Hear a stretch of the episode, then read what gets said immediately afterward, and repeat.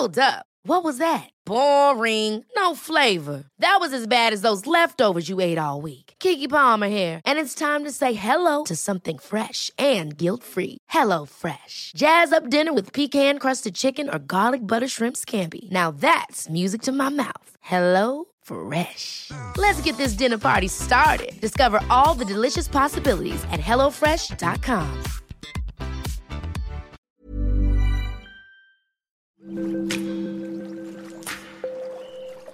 Aderezo presenta Qué sabroso con Gerardo León.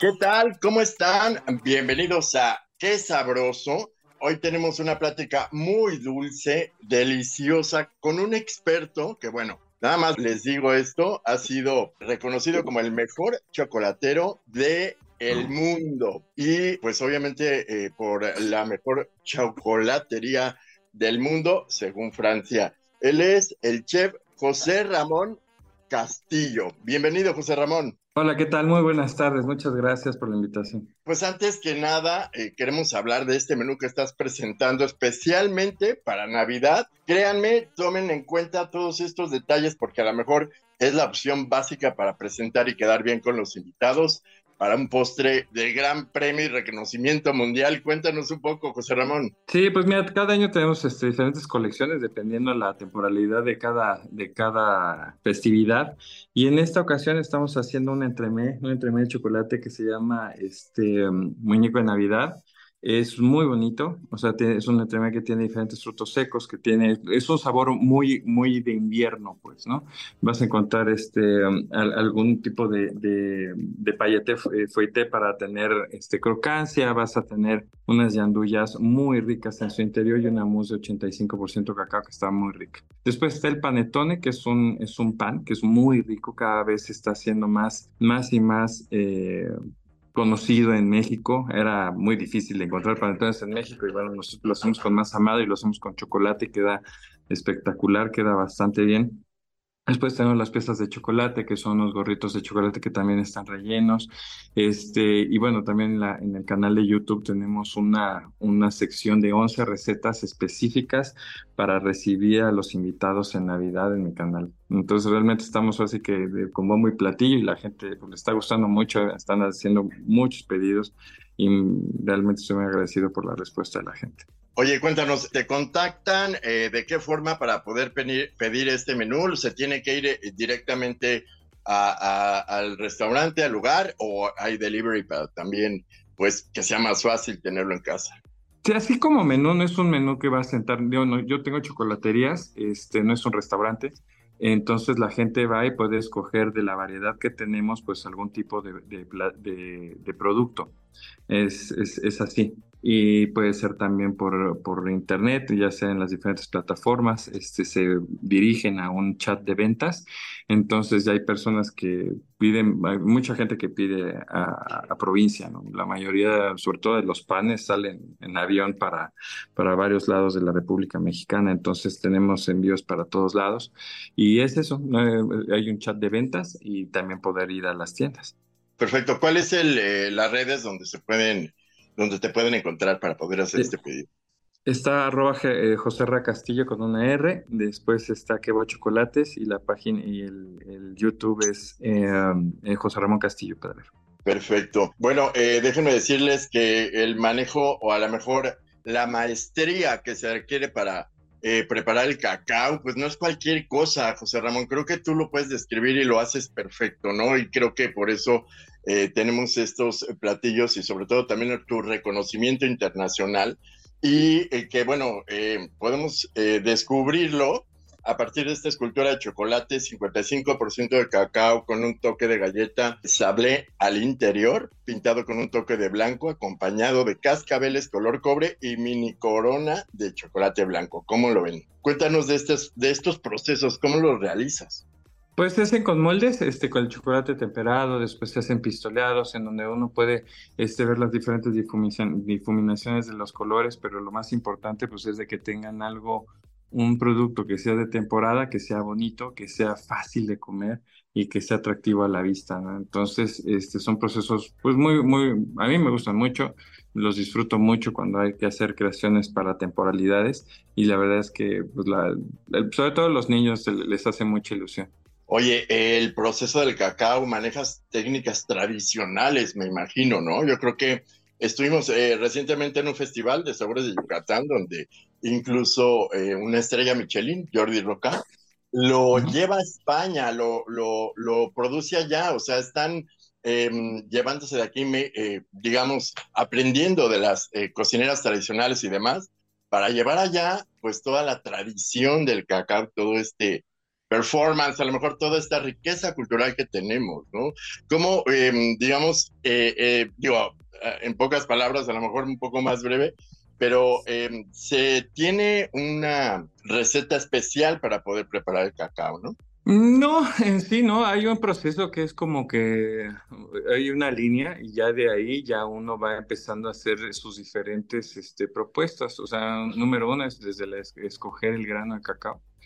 Eh, dependiendo del grano que vayas a utilizar, va a ser su usanza, si lo vas a hacer para barras, si lo vas a utilizar para bombones, si van a ser para rellenos, dependiendo qué necesites. Después tienes que ver la fermentación del mismo cacao, hacia donde tú necesitas, cuántos días de fermentación. Después viene la parte de la torrefacción, en donde pues ya vas decidiendo conforme a, a tu, a tu a tu gusto cuánto vas a tostar. Eso es muy importante porque puedes tener un gran cacao, puedes tener un gran cacao de cepa, un cacao criollo, pero si lo tostas de más o si lo fermentas de más, entonces pues sirve igual, no sirve para nada, ¿no? Este, posterior a ello viene la parte de refinación. Hay gente que refina 8, 12, 16, 24, hasta dos días. He conocido gente que, que refina más de dos días. Cada quien, yo no digo que esté mal o que esté bien, yo creo que cada quien se adapta a sus necesidades conforme al negocio y a la, propuesta que vaya a tener. Posterior a eso ya vienen los conchados, en donde se agrega la, manteca de cacao y el azúcar, y ya después se tienen las barras de chocolate posterior a ello ya tienes que saber qué, a, qué, se va, qué se va a hacer, ¿no? Si va a ser este, coberturas de leche, coberturas negras, este, coberturas doradas, ¿no? Ya dependiendo qué, qué vayas a utilizar, ya va a ser la, la, la forma o el resultado final del grano de cacao.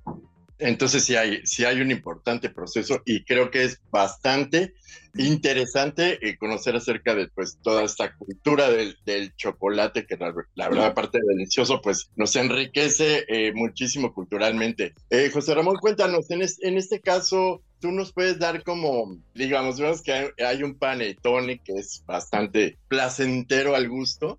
¿Le puedes decir cómo a la gente preparar en casa algo fácil, y rápido en estos días que pues estamos tan estresados y luego nos toca la cena y pues se nos complican un poco las cosas, digamos algo práctico. Sí, algo práctico. Pues yo, yo creo que un, un fruit cake. ¿Quieres que te dé los, los, los ingredientes? Por supuesto, por favor, gracias. Serían 170 gramos de agua, 140 gramos de huevo, 11 gramos de vainilla en extracto, 210 gramos de mantequilla, 214 gramos de harina de fuerza, 3 gramos de nuez moscada, 3 de cardamomo, 3 de jengibre, 3 de clavo, 11 de canela, a mí me gusta ponerle un poquito más de canela, 11 gramos de cocoa para que tenga esa intención de chocolate, 95 gramos de azúcar mascabado, este, ralladura de limón, de naranja, pastas y arándanos si es que les gusta o no, este, pasta golden, nuez troceada y chispas de chocolate 100 gramos. Entonces, esta mezcla es súper fácil porque se llama método directo, todo lo metes en, la, en, tu batidora o en un bowl, si no, si no hay batidora, lo mezclas perfectamente bien. Y después lo horneas en un, en un molde de, de, de panqué a 180 grados por casi 45 minutos y vas a tener un fruitcake espectacular, ¿no? es muy, muy sencillo de hacer, muy fácil de hacer y que la gente le gusta mucho y, es un, un, pan muy enriquecido que se, se, presta mucho para compartir en familia, sobre todo en estas fechas. Claro. Pues espero que hayan apuntado cada detalle, cada gramo, cada ingrediente, porque la verdad, obviamente viene de un experto que sabe perfectamente bien con lo que pueden eh, pues consentir a sus invitados. Eh, José Ramón, bueno, para ti, ¿qué representa toda esta este ritual gastronómico de, de la Navidad? en México. ¿Tú cómo lo, lo, lo vives? ¿Cómo lo disfrutas en compañía de, de tus seres queridos, de amigos? ¿Cómo, cómo vives la, la Nochebuena y sobre todo el Año Nuevo? Este, la, la verdad es que soy muy casero, no soy así de destramparme, este, um, y, el, y no hago cena, hago comida porque como mis niños están chiquitos, entonces pues prefiero pasar tiempo con ellos, que disfruten, que estén jugando, que tengan los regalos y todo eso, y ya la cena, pues la verdad es que no, no porque ya se van a dormir, ¿no? Entonces estoy, estoy como en esa, en esa fase, pues de estar con, con mis chiquitos más tiempo, sobre todo en el día, que ya, ya crecerán y ya podremos hacer una cena, ¿no? Y es pasarlo en familia, mis, mis papás, este, mi, mi familia y poca cosa nada más. Realmente es como algo muy, muy, muy nuestro, pues es, es raro que hagamos así la fiesta y el relajo y no, la verdad es que pues estamos en la cena, platicamos, nos reímos mucho, pues pasar algo muy navideño, muy familiar el día 24. Y ya el 31, ya ahí ya es con cuates, ya haces este, ¿cómo se llama? Una cena, este, la pasamos igual bien, pero ya leve, leve, ya el, ya el destrampe ya me cae muy mal, ya me, me, pega mucho, ¿no? Este, ya, ya, entonces... que, ya es eh, el tiempo de reflexionar, ¿no? Pues digo, es que ya, eh, ahora sí que uno llega a una edad que ya no te puedes destrampar como antes, ¿no? Entonces ya prefiero, prefiero más leve y come rico, me gusta mucho. Ahora sí que son, yo creo que son de las fechas que, híjole, no, no me puedo permitir comer mal, ¿no? Entonces, este, siempre me gusta preparar cosas ricas y, disfrutarlo más que todo, porque pues, es, es, el tiempo para realmente darle, darle lugar a la comida y, que sea algo muy rico. Claro. Bueno, pues ahora vamos a, descubrir todo lo que hay detrás. Eh, te conocemos, sabemos quién eres, etcétera. Tenemos este, ya como ciertas referencias importantes sobre tu trayectoria. Pero pues háblanos de este reconocimiento tan importante que, que pues has que, digamos, eh, de sentirse orgulloso que te nombran al chocolatero pues más reconocido por una gran, gran institución que defiende y protege obviamente todo el valor del chocolate a nivel internacional en Francia y te reconocen como el mejor chocolatero y a la mejor chocolatería del mundo según Francia. Cuéntanos de todo esto, ¿cómo fue? ¿Qué pasó? Sí, es una guía, es una guía que escoge a las mejores chocolaterías y a los mejores chocolateros a nivel mundial. Este, soy el único que pertenece dentro de Latinoamérica, dentro de esta guía, y hay otras, hay otros chocolateros, hay otras chocolaterías, pero el, el pertenecer a la guía de chocolate es como, es el más grande honor que existe como un chocolatero a nivel mundial. Es algo muy importante, es como el Oscar para algún actor, pues así es para un chocolatero, ¿no? Y se hace o se celebra en el marco del Gran Salón del Chocolate en París, y, este, y sale esta guía que no hay si estás en primero, en segundo, en quinto, no, estás perfecto, si no estás, entonces no eres partícipe de todo esto, ¿no? Entonces, ahora sí que estás o no estás, si estás perfecto, entonces estás dentro de un núcleo a nivel internacional que, que da la pauta de, de, la chocolatería, pues entonces es algo muy bonito, es algo muy lindo y la verdad me, a mí me, me da mucha alegría y mucha responsabilidad con, de seguir mostrando que el cacao mexicano es, es de los mejores del mundo. Claro. ¿Qué es lo que, digamos, eh, tenemos algunas opciones que conocemos ahorita con las redes sociales, todo el mundo puede preparar chocolate, vemos eh, muchísimos eh, pues, expertos y no expertos pues, preparando recetas que, a lo mejor pueden darse a conocer, pero tú tienes como la maestría o la expertise que te llevó a, hacer o, o a, a, recibir este, este nombramiento. ¿Qué, qué opinas? ¿Cómo puedes definir tu sazón, a lo mejor tu, tu expertise, tu forma de preparar el chocolate que te llevó a esto? Pues es mucho trabajo, es también el trabajo de muchas personas, no soy solamente yo, ¿no? Sería, sería, o sea, muy, muy, muy tonto decir que solamente soy yo, ¿no? Es el, o sea, que son muchas personas, desde las personas que están en el campo, a las cuales se les compra el cacao, este, nos, la, toda la transformación del mismo chocolate, la gente de ventas, la gente de marketing, la gente de, o sea, de todos, chocolateros, somos un gran equipo que tenemos como que una visualización de una meta que se pone al inicio de año hacia donde queremos llegar y tratar de lograr pues todas las metas que nos, nos ponemos en, en puerta, pero es algo muy bonito, es un, es un proceso muy lindo, es un proceso este, que aunque lleva mucho trabajo y que siempre van a haber subidas, bajadas y reveses, pero siempre que tengamos yo creo que la mente clara hacia dónde vamos, pues es muy importante. Entonces, este, pues nosotros hemos siempre desde hace ya muchísimos años eh, una chocolatería mexicana que utiliza producto nacional, que tiene sabores mexicanos, que hoy por hoy ya es normal, antes no era normal pintar los chocolates, este, siempre los matices de colorización ha sido algo muy importante para nosotros, o que algo que nos representa. Y es eso, ¿no? Es, siempre decimos, esa parte ha sido nuestro caballo de guerra de ser, hacer y, que nuestro producto esté elaborado por manos mexicanas. Y bueno, pues gracias a Dios hemos tenido muchos premios a nivel internacional que, que pues avalan todo nuestro trabajo y, es algo bien padre, sinceramente, reconocer al, al cacao mexicano como uno de los mejores. ¿Qué te llevó a esta profesión tan interesante? Porque me imagino que dentro del ámbito de la gastronomía tenías muchas opciones para poder elegir y te fuiste con lo más dulce. ¿Qué pasó ahí? ¿Qué, cuéntanos, ¿qué fue lo que pasó? Por la calidad de vida que me daba. Sinceramente fue, fue por eso. Yo fui este, chef de salado muchos años, fui chef de, restaurantes aquí en México.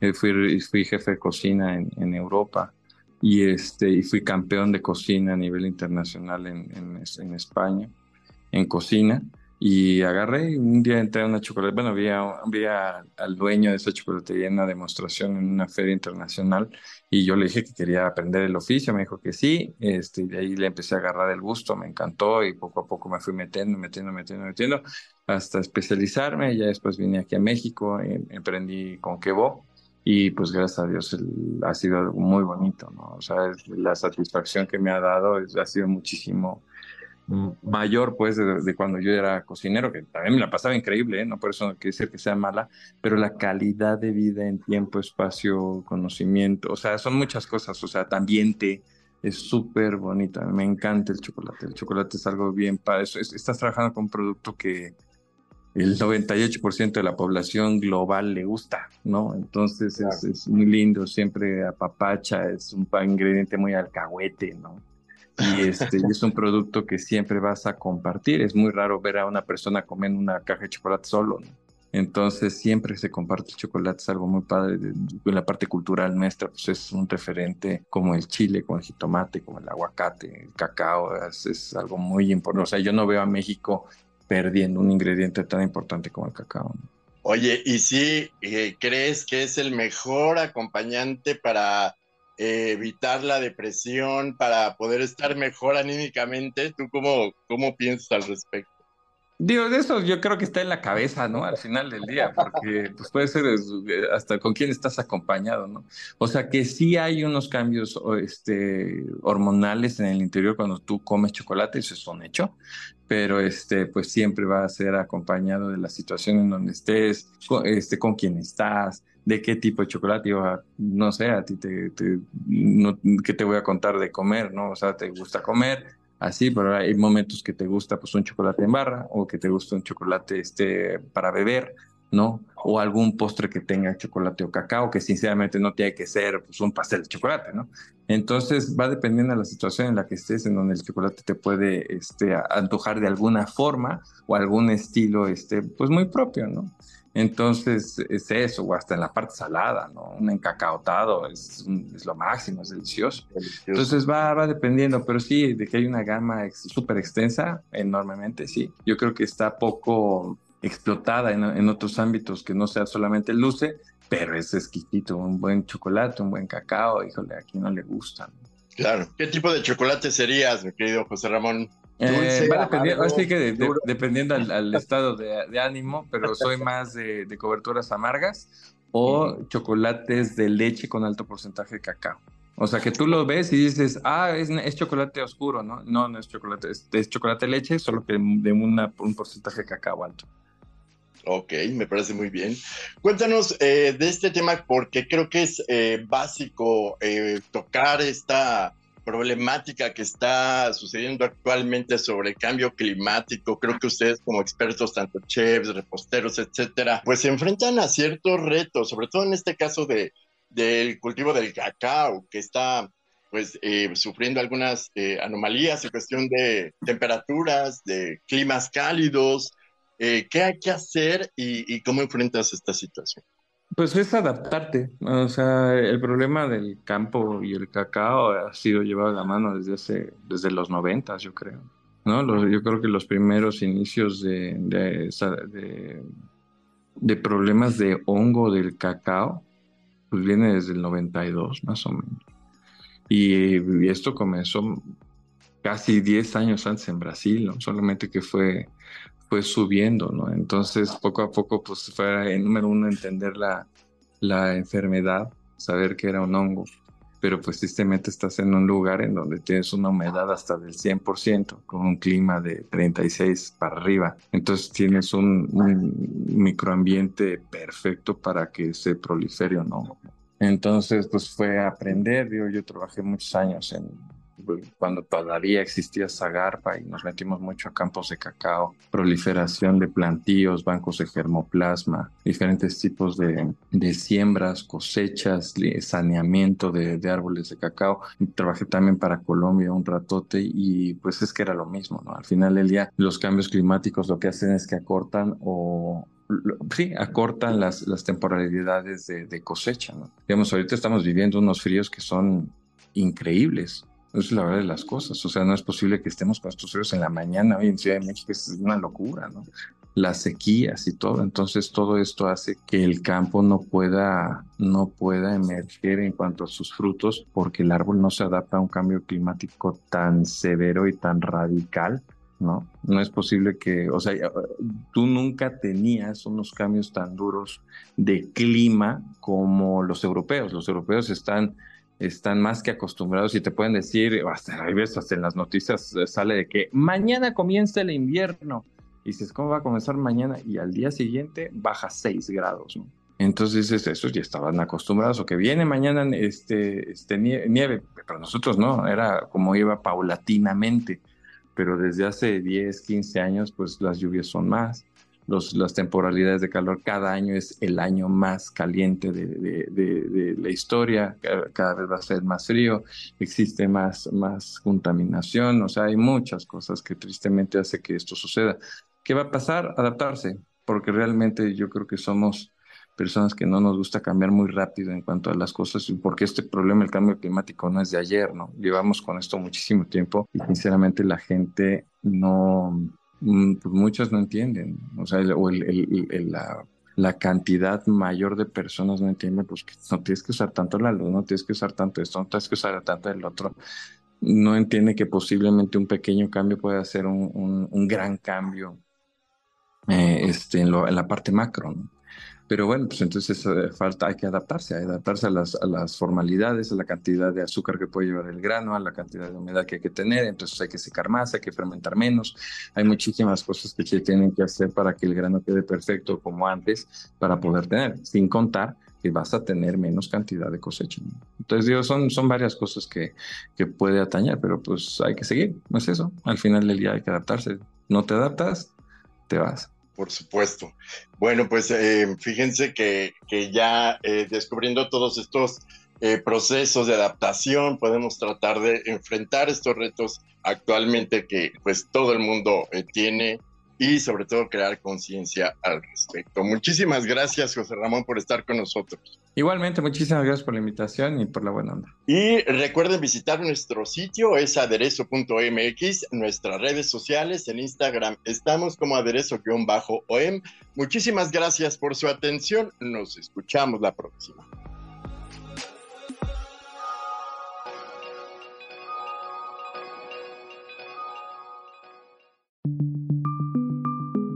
Esta es una producción de la Organización Editorial Mexicana.